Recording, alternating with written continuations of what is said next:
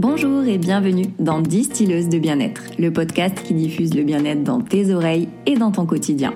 Je suis Ornella, coach et professeure de yoga, praticienne en Ayurveda et fondatrice de Youd. J'accompagne depuis plusieurs années les personnes en quête d'équilibre à retrouver pas à pas leur plein potentiel de bien-être grâce à l'Ayurveda, la nutrition holistique, le développement personnel et le yoga. L'équilibre n'est pas inné, c'est à toi de le créer, alors écoute et laisse infuser.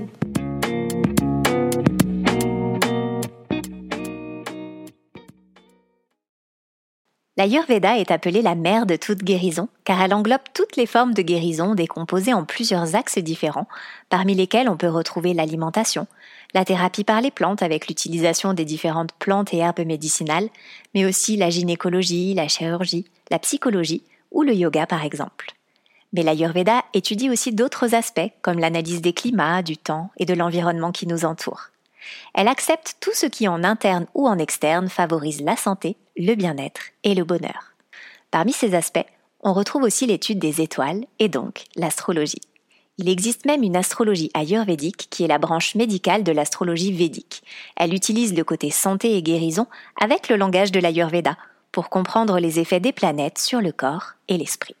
Elle permet de comprendre comment les influences du temps et du karma déterminée par notre thème astral, se répercute sur l'état de notre prana, notre état de santé actuel en lien avec la qualité de notre énergie vitale. Depuis l'Antiquité, praticiens ayurvédiques et astrologues travaillent en collaboration pour connaître les prédispositions de santé du patient. L'étude des astres et planètes est un élément clé dans la compréhension du thème d'une personne. C'est un peu sa carte d'identité psychologique, émotionnelle et parfois même pathologique. Elle nous donne des indications sur notre dharma, notre chemin de vie, sur notre karma, mais aussi sur Purushartha, notre but dans cette existence humaine. J'adore utiliser l'astrologie dans mes accompagnements pour mieux analyser et affiner mon diagnostic. Alors je suis loin d'être une experte, mais je trouve ça passionnant de voir à quel point les doshas, les signes et les planètes dans les maisons peuvent apporter des indications et des précisions supplémentaires sur la personnalité d'une personne. Et c'est en faisant des recherches sur ce thème passionnant que j'ai croisé le chemin de Nathalie Ross en 2020, et ça a été un véritable coup de cœur professionnel qui s'est très vite transformé en une véritable amitié. Nathalie est astrologue depuis fin 2019. Formée par Roland Legrand, elle est la fondatrice du compte My Sweet Astrology. Elle est également auteure de plusieurs ouvrages sur l'astrologie et elle est spécialisée dans l'étude de thèmes astrales et plus particulièrement dans l'astrologie karmique, qui ressemble énormément à l'astrologie védique et c'est ce dont nous allons parler aujourd'hui. Mais qu'est-ce que l'astrologie karmique? Quelle est la différence entre thème astral et thème karmique? Que peut-on découvrir avec une analyse karmique? Pourquoi le karma passé peut avoir une incidence directe sur notre vie actuelle? Comment l'astrologie karmique peut-elle guérir le corps, l'esprit et l'âme? L'astrologie karmique pour se comprendre et se soigner à travers les étoiles, c'est le sujet de cette semaine dans Distilleuse de bien-être. Je laisse tout de suite place à ma discussion avec Nathalie. Bonjour Nathalie, bienvenue sur Distilleuse de bien-être. Je suis vraiment ravie de t'accueillir ici sur mon podcast parmi mes distilleuses. Pour celles qui ne te connaissent pas, est-ce que tu peux nous en dire un peu plus sur toi? Bonjour et merci pour l'invitation. Hein, déjà, je suis très contente euh, d'être sur ce podcast. Euh, alors, je m'appelle Nathalie, je suis astrologue, auteur aussi. Euh, je fais de l'astrologie officiellement depuis euh, depuis fin 2019 et euh, j'ai eu l'opportunité d'écrire plusieurs ouvrages sur l'astrologie. J'ai créé mon site internet, je fais des consultations pour les gens, j'essaye de faire aussi beaucoup de live. Plus récemment, j'ai créé une formation sur un nouveau site en devenir qui s'appelle l'école de l'astrologie, hein, qui sera une plateforme pour tout euh, les fans, j'allais dire, mais tous les intéressés surtout d'astrologie.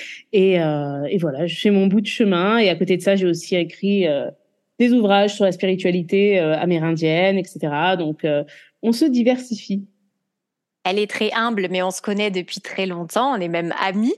Euh, on s'est connus à travers les réseaux sociaux il y a de ça presque trois ans, plus de trois ans même, puisque c'était euh, pendant le confinement. On s'est rencontrés via les réseaux sociaux et on a beaucoup accroché. Et j'ai beaucoup surtout accroché avec euh, euh, la façon de voir l'astrologie par Nathalie, parce qu'il y a ce côté euh, très très scientifique. Je vous ai parlé d'elle beaucoup de beaucoup de fois dans, dans certains épisodes pour vous expliquer à quel point vraiment j'ai accroché avec sa façon de voir euh, les choses. Euh, il y a un côté que j'adore dans ce que tu fais, c'est le côté bah, déjà très pertinent, très scientifique, très appuyé. Donc tu vas pas être euh, la Madame Irma de l'astrologie qui va nous parler des compatibilités amoureuses, bien que ce soit aussi un sujet intéressant, mais il y a ce côté aussi où tu analyses beaucoup le côté personnalité, psychologie, et j'aime beaucoup ça. Et surtout, ce qui fait ta particularité, et c'était pour ça qu'on s'était rejoint là-dessus, c'est que tu es spécialisé en astrologie karmique. Et l'astrologie karmique, elle est assez proche de l'astrologie védique. Et c'est pour ça qu'on a déjà fait beaucoup de choses ensemble, puisqu'on a déjà fait des séminaires, des lives, enfin plein plein de choses pour relier euh, l'astrologie et l'ayurveda, puisque c'est vraiment très complémentaire. Et comme je vous le disais, bah, les praticiens ayurvédiques euh, à l'époque utilisaient beaucoup euh, l'astrologie pour pouvoir ben, déterminer les pathologies de leurs patients, pour pouvoir les comprendre et les connaître dans leur globalité. Et j'aimerais bien du coup tu nous parles un petit peu d'astrologie karmique et que tu éclaires bah, nos auditeurs là-dessus, puisqu'il y en a pour qui, je pense, le concept est complètement euh, euh, bah, inconnu.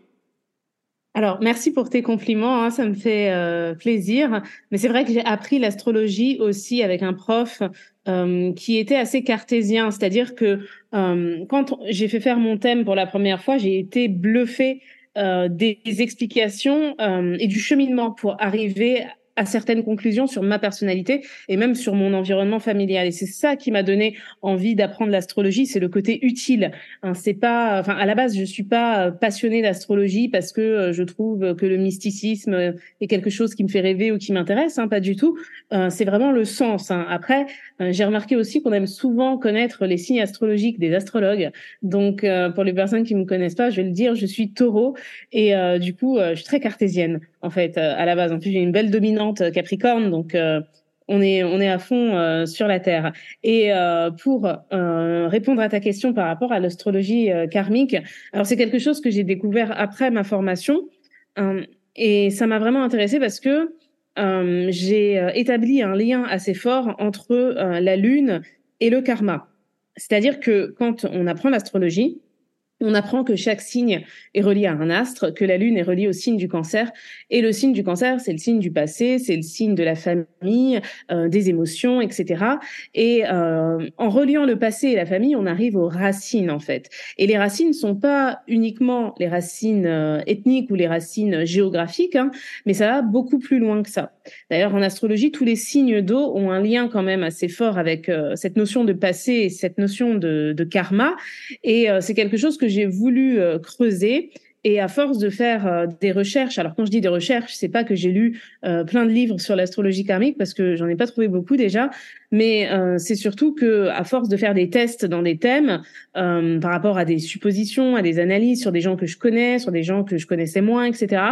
J'en suis arrivée à la conclusion que pour moi, en tout cas, et d'ailleurs j'ai fait un livre qui s'appelle Astrologie de la Lune, euh, donc c'est un livre qui est entièrement consacré à la Lune, mais je pense très sincèrement que la Lune représente l'âme dans le thème astral. C'est-à-dire que oui, euh, quand on regarde des définitions euh, assez rapides sur la Lune en astrologie, c'est les émotions, c'est l'instinct parental et particulièrement l'instinct maternel, c'est l'intuition, c'est l'inspiration, euh, c'est le besoin de sécurité émotionnelle, mais je trouve que c'est aussi l'âme. Et tous les points karmiques que l'on étudie dans un thème, hein, qui sont les nœuds nord, la lune noire, etc., sont des points qui sont déterminés par rapport à la position de la lune, entre autres. Et euh, j'ai trouvé que le lien était euh, très intéressant. Et en fait, étant de base très attiré par la Lune, même euh, en astronomie. Hein, j'ai toujours aimé l'astronomie.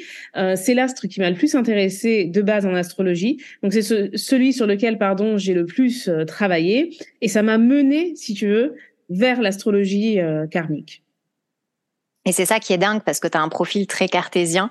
Et finalement euh, on voit que tu développes tout euh, tout ce que tu fais en astrologie sur ce côté un petit peu mystique ésotérique. Et je trouve que ça se compense très très bien puisque euh, t'es pas l'un ou l'autre, il n'y a pas blanc et noir, c'est que tu arrives à apporter ce côté un petit peu mystique ésotérique en plus de ton analyse qui est qui est assez eh ben, euh, logique et assez sensé.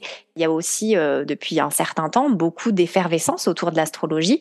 Tout le monde en parle euh, assez facilement, alors qu'il y a encore même 5-10 ans en arrière, c'était pas du tout le cas. Et là, ben, l'astrologie est un sujet de conversation ben, qui, qui se fait partout maintenant. Et c'est vrai que d'avoir ce côté très cartésien, je trouve que ça rassure aussi des gens.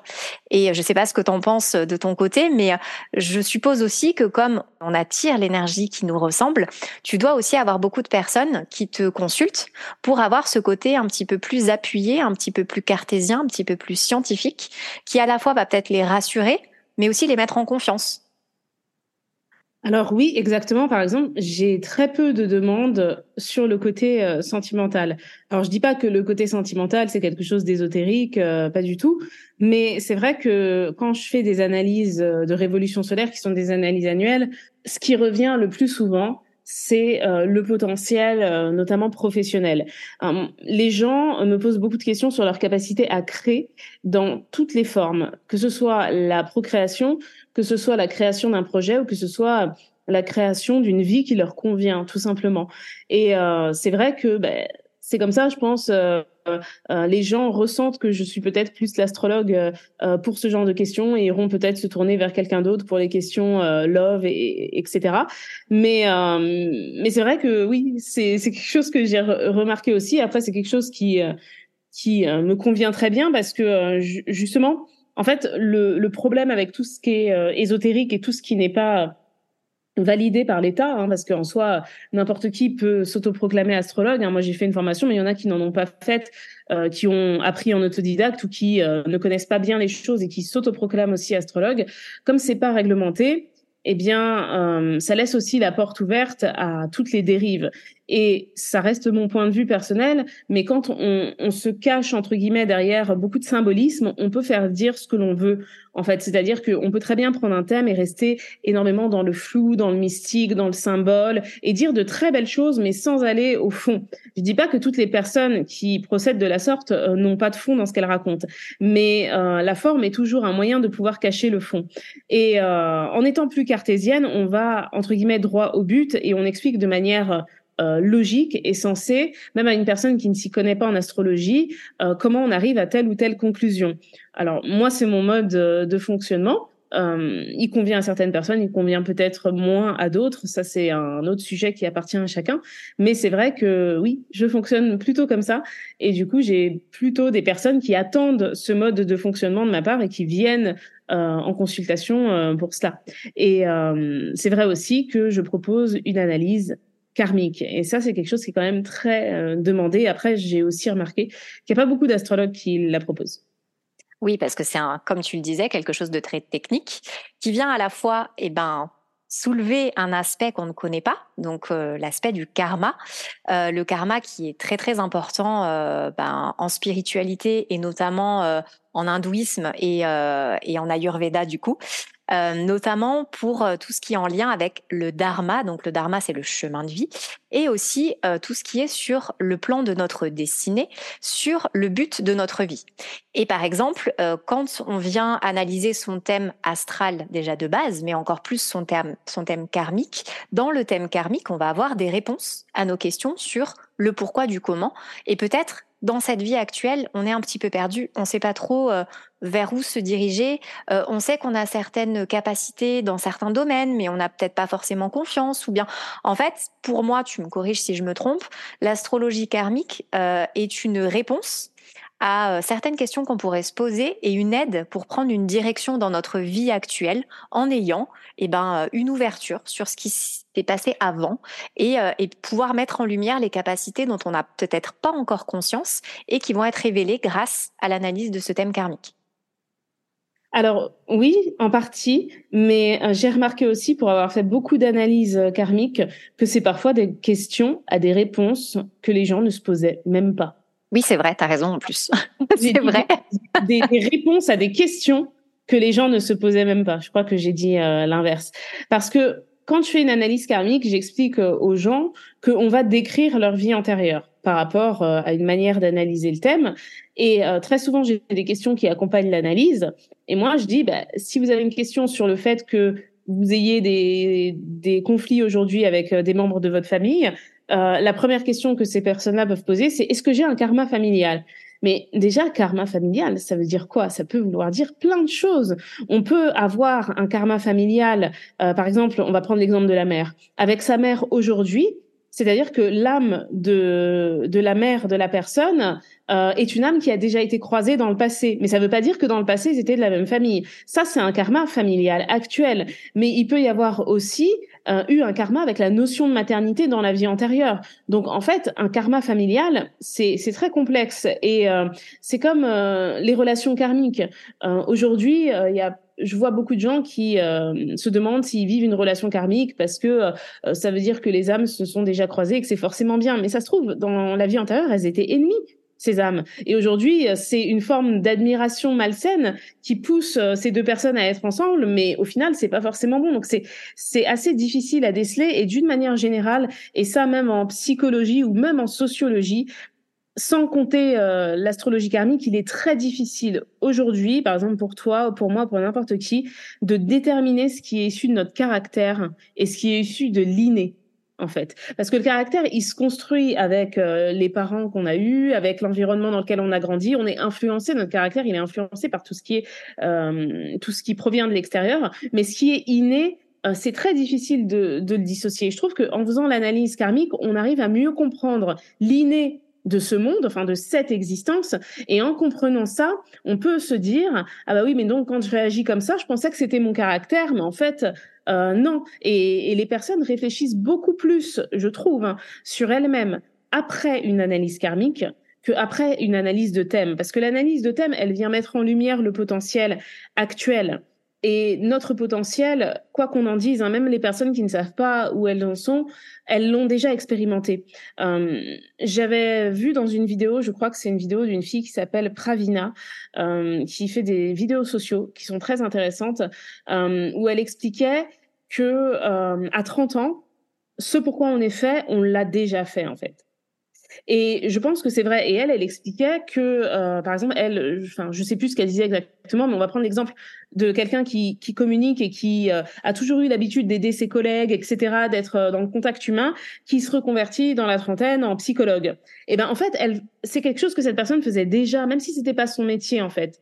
Et euh, ça, ça relève de l'inné. Et en fait, l'inné, il est brut au début de la vie, mais comme au début de la vie, on est complètement modelé par nos parents, et ils ont bien raison, euh, ils nous donnent une éducation par notre environnement, par les copains, etc., que notre inné, on le voit qu'à partir d'un certain âge. Et c'est d'ailleurs pour ça qu'en astrologie, on dit que l'ascendant, hein, qui parle de la personnalité profonde, il s'exprime de plus en plus en général à partir du premier retour de Saturne, donc à partir de la trentaine. Donc euh, c'est vrai que l'analyse karmique, elle répond à des questions, c'est vrai, mais elle répond pas toujours aux questions que les personnes se posent à la base. Mais euh, les réponses inattendues à ces questionnements amènent des schémas de pensée dans, dans l'esprit de la personne qui l'aident à mieux appréhender les questions qu'elle se posait au départ.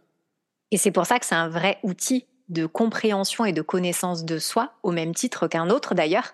Et c'est un vrai outil de développement personnel. Ça n'a jamais aussi bien porté son nom, je trouve, parce qu'on apprend à se développer personnellement, spirituellement, grâce bah, à une carte du ciel, qui est une photographie bah, du ciel au moment de notre naissance.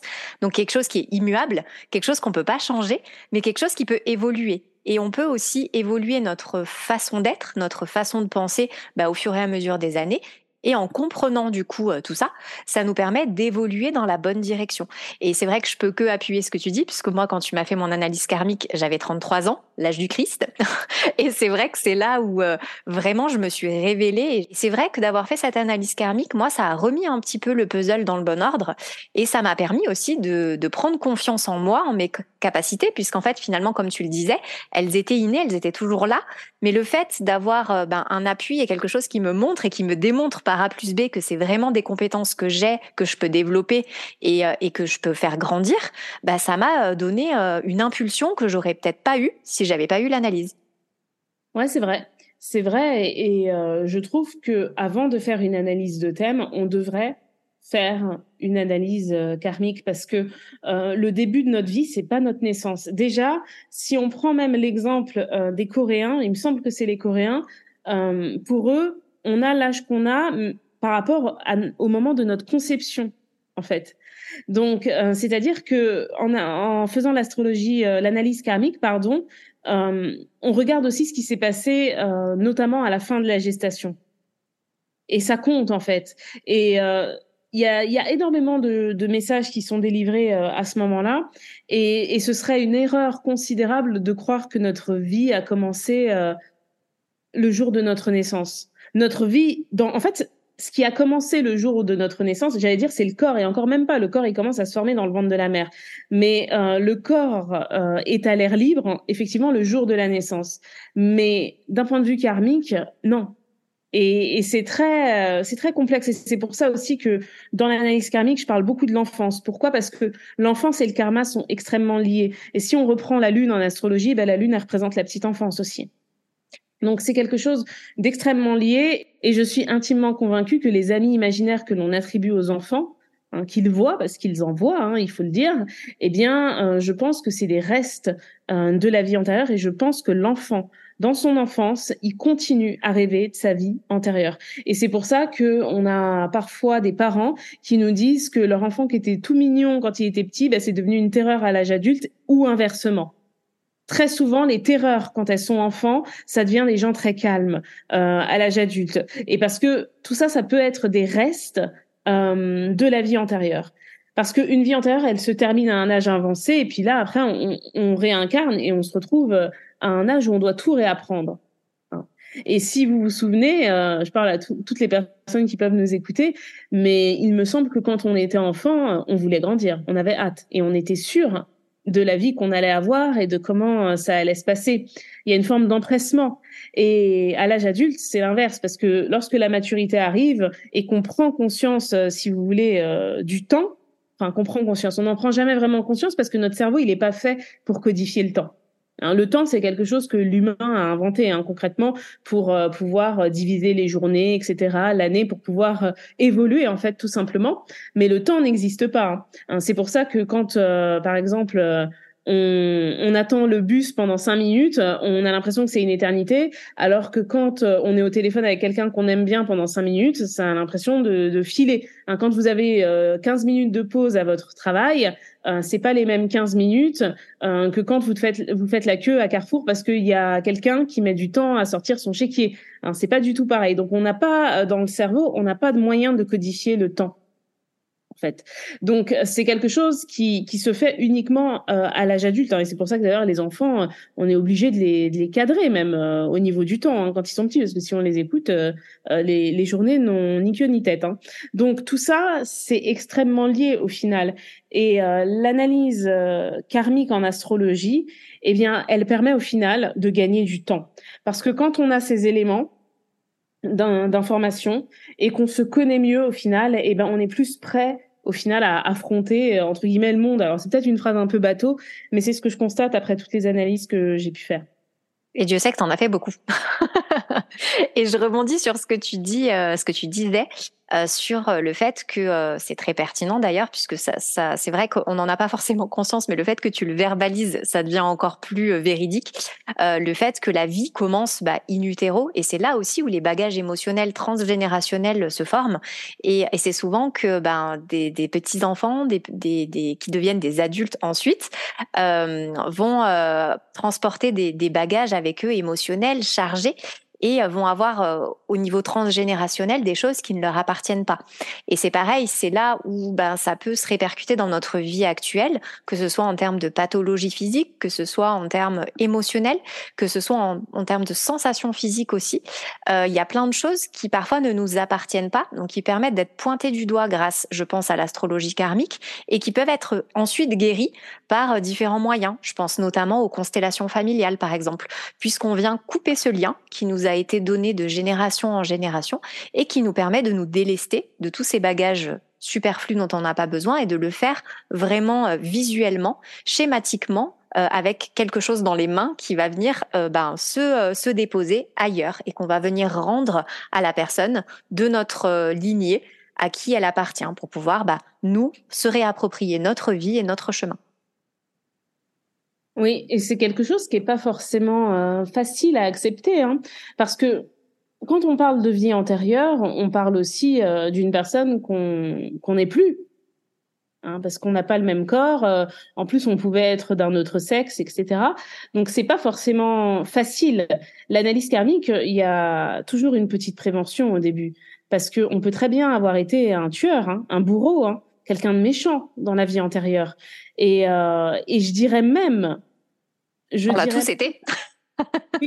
je pense qu'on l'a tous été à un moment, et je pense même que les personnes euh, les plus euh, bienveillantes aujourd'hui sont peut-être celles qui ont eu le passé antérieur le plus difficile, parce qu'en général, euh, je parle de la dernière vie antérieure. Hein. Ça aussi, c'est important quand je fais des analyses karmiques, j'analyse la, la, dernière vie antérieure. Hein, J'arrive même, par le biais de calcul, à trouver la date potentielle de naissance. Alors, je dis potentielle parce que c'est jamais sûr, mais euh, très souvent, le thème, il est, quand même assez cohérent. Donc, euh, donc c'est vrai qu'il y a une part euh, de difficulté et de toute façon, c'est difficile d'être face à sa vérité. C'est déjà difficile d'être face à la vérité du monde pour beaucoup. Hein, c'est pour ça d'ailleurs qu'on voit aujourd'hui qu'on est dans une forme d'utopie généralisée.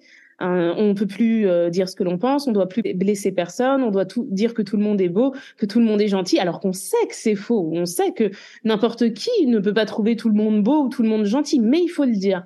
Donc on est en train de quelque part de se mentir à soi-même pour euh, l'excuse bien vivre en société, alors qu'on pourrait très bien bien vivre en société en, acceptant le fait que euh, on n'est pas obligé d'aimer tout le monde. Hein. Mais euh, du coup, c'est encore plus difficile euh, de regarder ça en face et de se dire que ça fait partie de soi au final. Mais il y a la responsabilité consciente et la responsabilité inconsciente. Et ça aussi, c'est la première chose. Tout ce qui sort de l'analyse karmique n'a pas de responsabilité consciente par rapport à la personne qu'on est aujourd'hui. Hein. Mais euh, je pense aussi d'ailleurs que l'analyse karmique c'est pas forcément fait pour tout le monde. Tout le monde n'est pas préparé à entendre euh, certaines choses parce que tout le monde n'est pas préparé à évoluer. Et d'ailleurs, je le vois aussi dans des analyses karmiques. Je vois des, des analyses qui laissent sous-entendre que la personne elle est dans un chemin de vie extrêmement similaire à sa vie d'avant, parce que dans la vie d'avant, pour X ou Y raison, euh, des fois c'est par manque de temps, parce que la vie s'est finie brutalement, des fois c'est c'est par emprise, des fois c'est par fainéantise, des fois c'est par incapacité, mais euh, la personne n'a pas cheminé vers euh, vers l'évolution, enfin vers l'excellence, on va dire, de l'évolution qu'elle aurait pu avoir.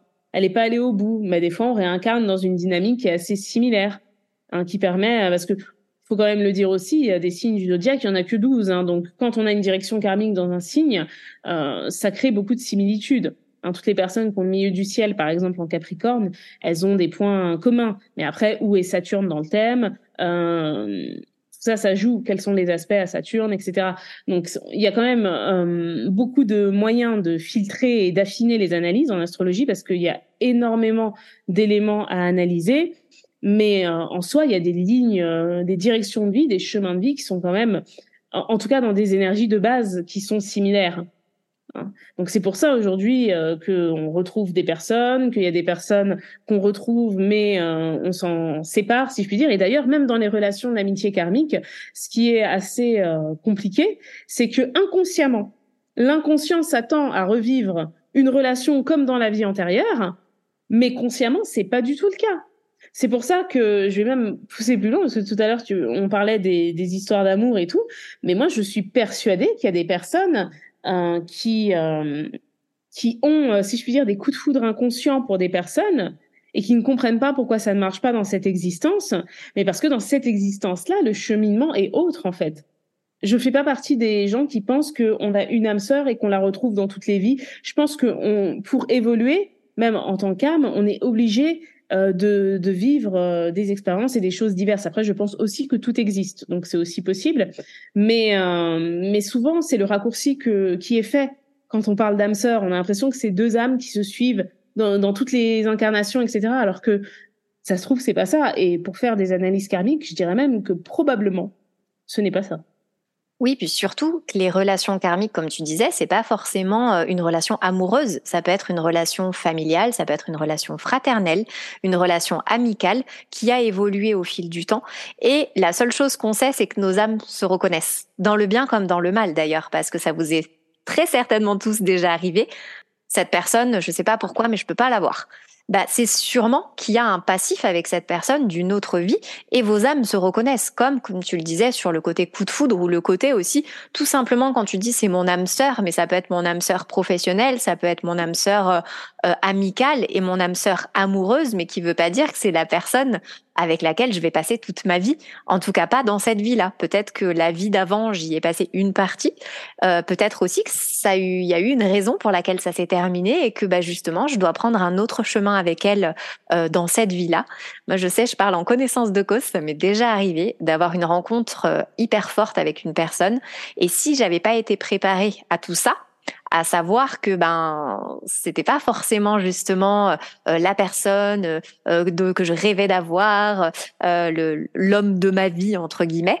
ben en fait j'aurais pas du tout vécu les choses de la même manière. Et en même temps ça veut pas dire que ça n'impacte pas et que sentimentalement c'est pas fort. Au contraire j'ai appris aussi grâce à ça, grâce à cette vision-là, de, de comprendre qu'on puisse vivre quelque chose de très très fort avec quelqu'un qui est juste de passage dans notre vie que ce soit amicalement, amoureusement, euh, au niveau familial, au niveau professionnel, et aussi ça permet de soulager, c'est-à-dire de de dire ok, j'ai le droit aussi de vivre ça, j'ai le droit de ressentir ça, ça fait pas de moi quelqu'un ou de mauvais ou de faible ou euh, qui ne sait pas gérer ses émotions ou etc.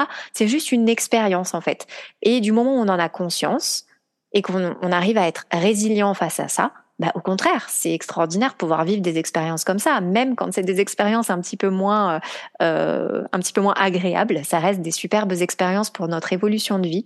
Et du moment où on arrive à prendre du recul face à ça, et euh, voilà, à se poser en tant que que nous, maîtres et maîtresses de, de nos énergies et de ce qu'on peut faire dans notre vie, bah, ça permet une évolution incroyable.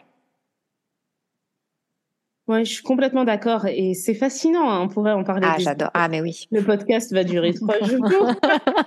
mais non, mais c'est vrai que c'est euh, c'est fascinant et euh, les relations humaines déjà en termes conscients, la sociologie et la psychologie, c'est déjà très intéressant. Alors si en plus on rajoute euh, tout ce qui est de l'ordre du karma et de l'antérieur, euh, on est face à une source inépuisable d'exemples euh, et de situations qui, qui, peuvent être toutes euh, aussi intéressantes les unes que les autres.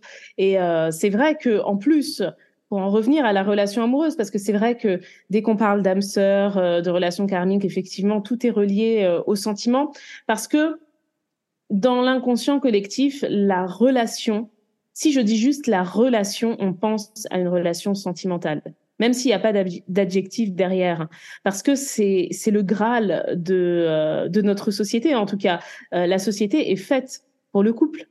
Par exemple, moi j'ai voyagé seule euh, pendant pendant quelques temps. le le prix d'un hôtel pour une personne ou pour deux personnes, c'est quasiment pareil. La, la, société est faite pour le couple.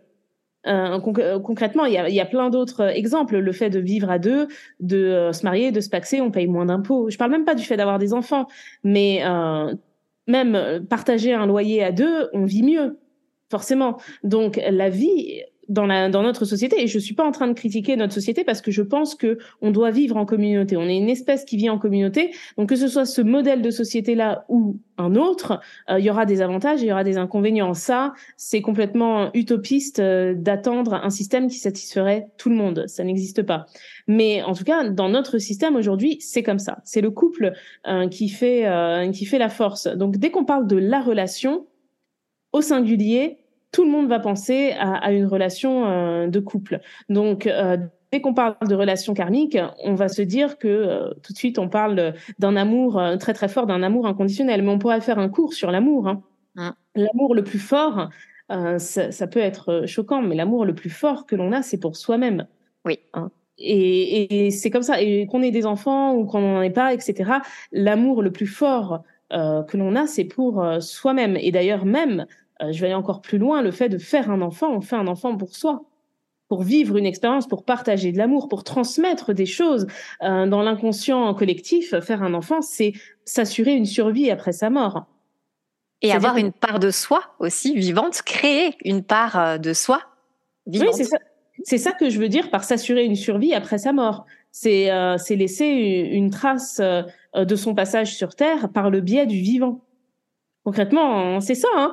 Mais euh, c'est pas bien, c'est pas mal. Hein. Ce que je dis, c'est pas un jugement. Pour moi, ce sont juste des faits Et, euh, et c'est vrai que euh, du coup, ça biaise les intérêts lorsque euh, je vois des personnes parfois commander des analyses parce que ça va tout de suite être porté sur l'autre, sur la relation sentimentale, etc. Alors que justement, le développement personnel, il, a un, un, nom qui lui est noble, mais qu'il trahit énormément parce que quand on, on, on, parle de livres de développement personnel, à mon sens, il est impossible qu'un livre puisse aider un million de personnes de la même manière. C'est pas possible.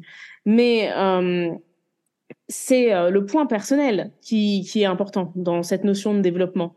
Donc, euh, quand les analyses ésotériques sont tout de suite orientées vers une tierce personne, à moins que ce soit pour régler un sujet précis, mais euh, à mon sens, il faut toujours faire une analyse de soi et même s'analyser euh, soi-même.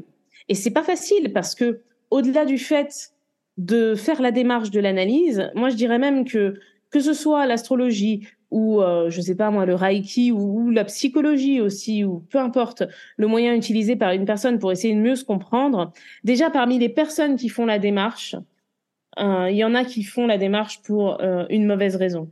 J'ai vu beaucoup de personnes dire moi je vais chez le psy euh, oh mon psy me dit pour pouvoir on se demande presque si c'est pas juste pour pouvoir balancer cette phrase parfois euh, parce que j'ai discuté aussi avec des psychologues et ils savent euh, qui est là pour vraiment faire le travail sur soi ou qui est là parce que euh, pour X ou Y raison, parce qu'il y a un besoin de parler à quelqu'un d'extérieur, mais où c'est plus pour se vider plutôt que de faire un travail euh, sur soi. Ce qui est aussi une bonne chose. Hein. C'est aussi des fois ça, ça, fait du bien et des fois c'est important.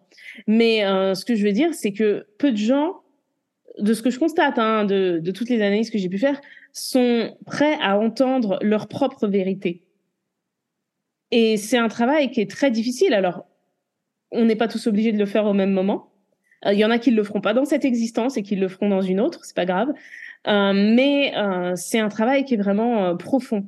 Hein. et l'analyse karmique, ça, ça amène vers cela et, ça casse complètement la notion de d'influence des parents, de la famille, de l'environnement, du frère ou de la sœur, puisqu'on est en train de parler de quelque chose qui s'est produit avant toutes ces rencontres, même ces rencontres familiales. Et c'est pour ça que je voulais absolument en parler ici sur ce podcast, parce que vous savez que voilà, ici, c'est vraiment la boîte à outils euh, pour le développement personnel et spirituel.